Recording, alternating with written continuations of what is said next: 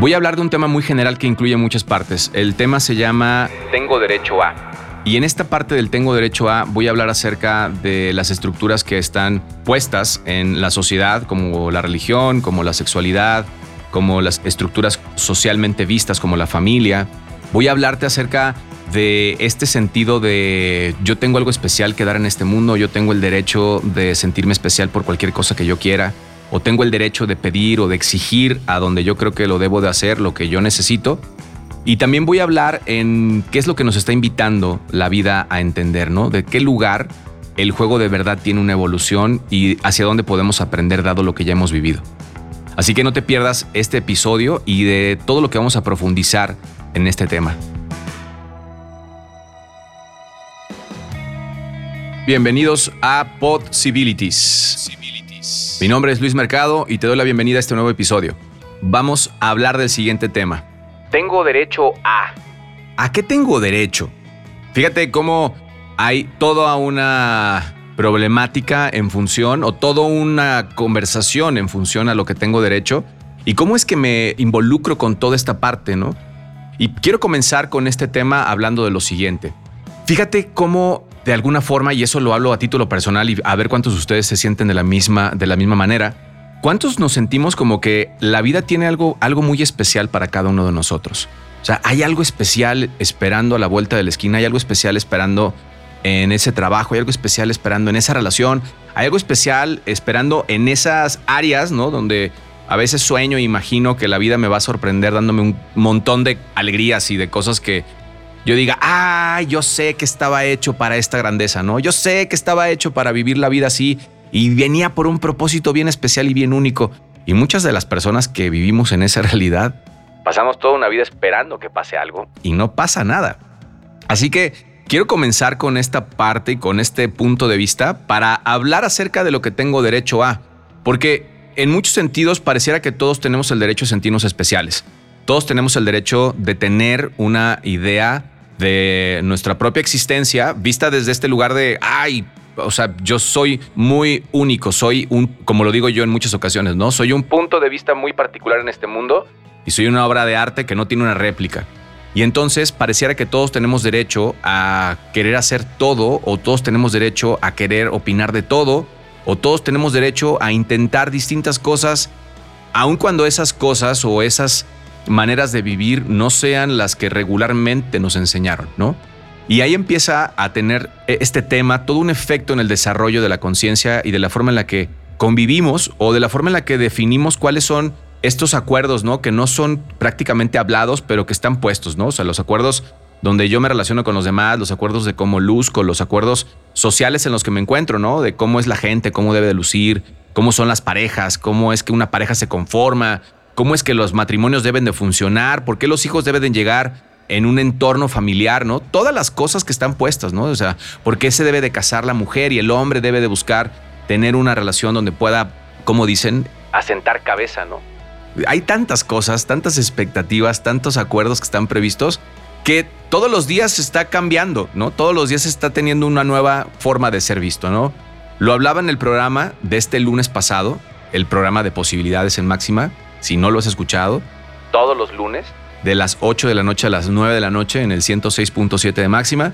Tenemos un programa llamado Posibilidades porque, bueno, toda la, todo el branding y toda la idea comenzó con algo que se llama Possibilities, que es este podcast, y también nació con una marca que se llama Possibilities, que es una cantidad de talleres que hemos desarrollado y cosas que vamos a sacar también en este año. Pero bueno, hablábamos en el programa de que en muchos sentidos todos tenemos el derecho a muchas cosas, ¿no? Y que en ese derecho hemos buscado tantos puntos particulares de vista que parece que, o sea, si yo te digo que hay un color, ¿no? Como lo decía en el programa, pareciera que no nadie está de acuerdo con que ese es el color base o el color definitivo, ¿no? Que hay muchas gamas distintas y muchos tonos. Y hablaba que era bien complicado o es muy difícil poder definir el punto de vista que quiero darte porque suena muy ambiguo el que yo hable de que todo el mundo tiene posibilidades y que todos podemos crecer y que todos podemos hacer un montón de cosas. Y también te hablo del otro lado de que no es cierto. No todos tenemos ese derecho, no todos tenemos esa posibilidad. Y entonces, ¿dónde está la pinche línea que define qué es lo que debo de aprender o dónde está esta sabiduría de este conocimiento, no?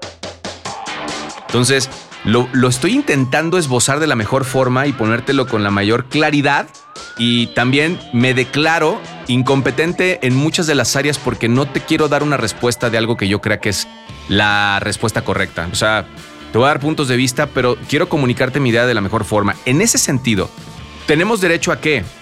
¿Por qué tenemos derecho a?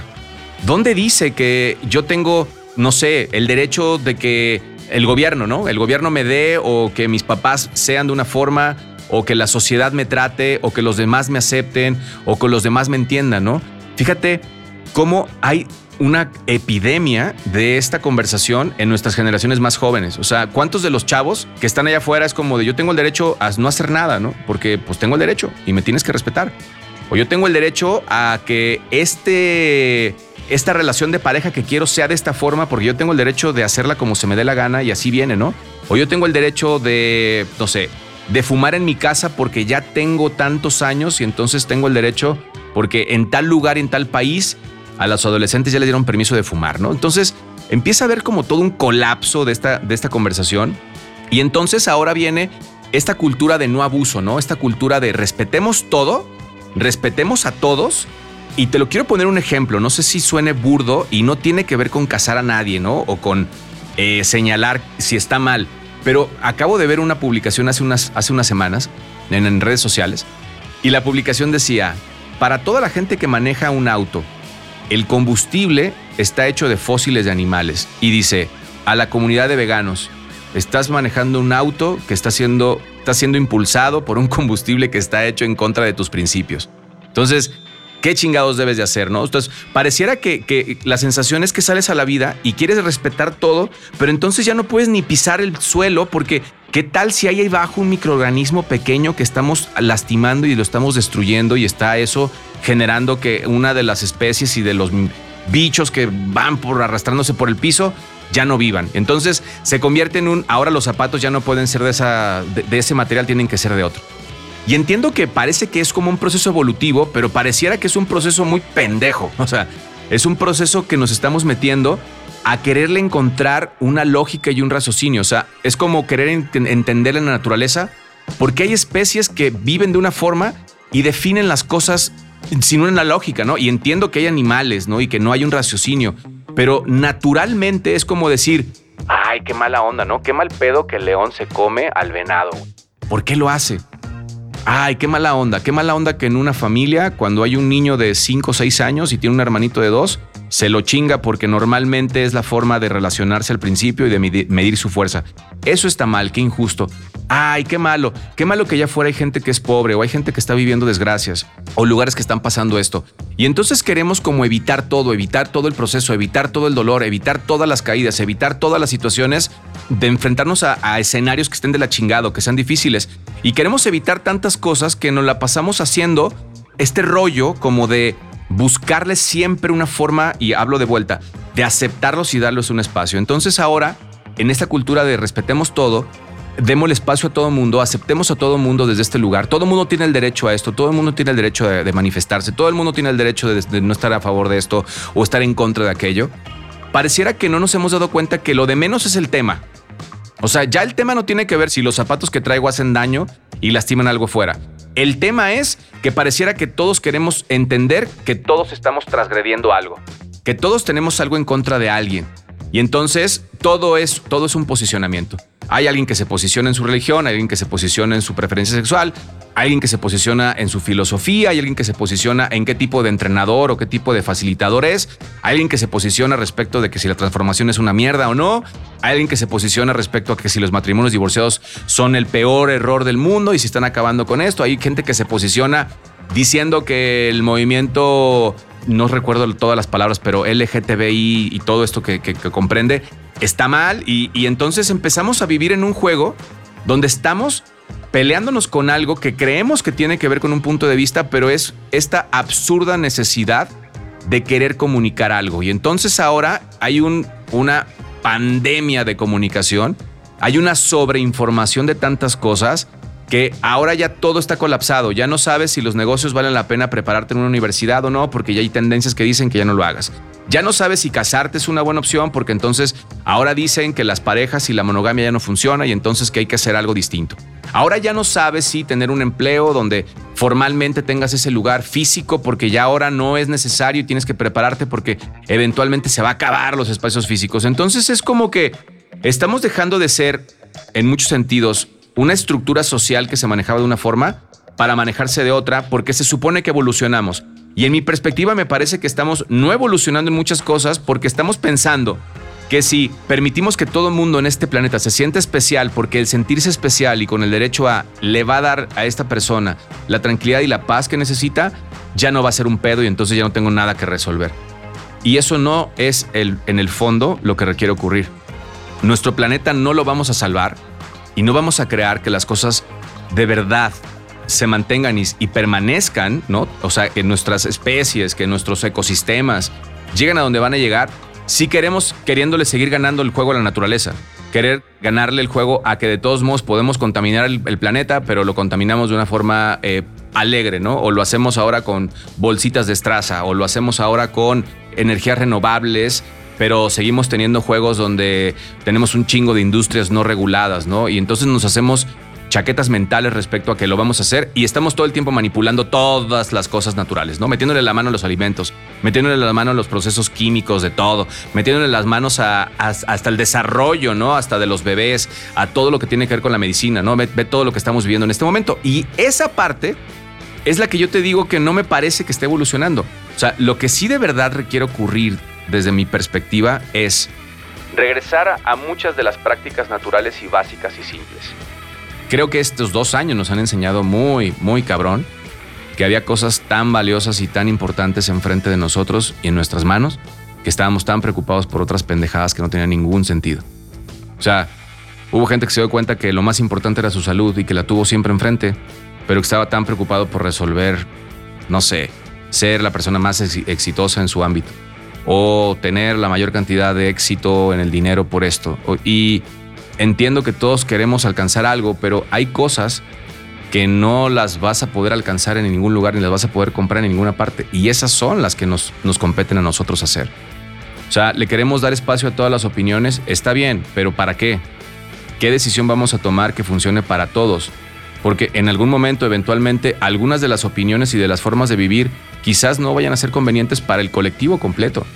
O sea, no podemos pensar que por unos pocos la mayoría necesita hacer una diferencia en el sentido de aceptarlos porque los estamos limitando. No, también hay un sistema donde lo que yo hago tiene una consecuencia hacia los demás.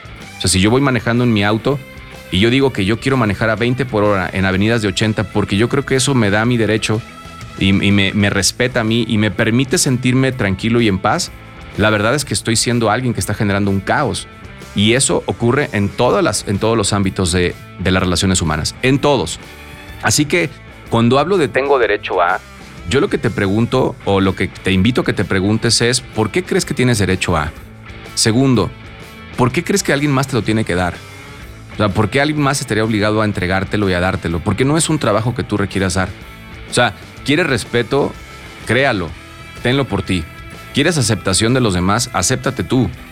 Porque el día de hoy estamos teniendo una repetición en la historia de muchas situaciones sociales que no están llegando a ningún lugar. O sea, no, no, no, no va a funcionar que creas que el problema está afuera, porque esa perspectiva sé que es muy común, ¿no? Vivimos observando las circunstancias pensando que lo que está afuera es lo que nos está limitando. Y la verdad es que lo que está afuera es simplemente una condición más. O sea, no es... O sea, el mundo ha tenido tragedias todos los años. Siempre hay una situación que estamos manejando. Pero el punto es que tú te responsabilices y que tú voltees a ver el juego en el que estás. Y sí, seguro tendrás el derecho, pero también estás vinculado a los demás. Así que pregúntate, ¿eso que quieres ejercer para ti, qué impacto tienen los demás?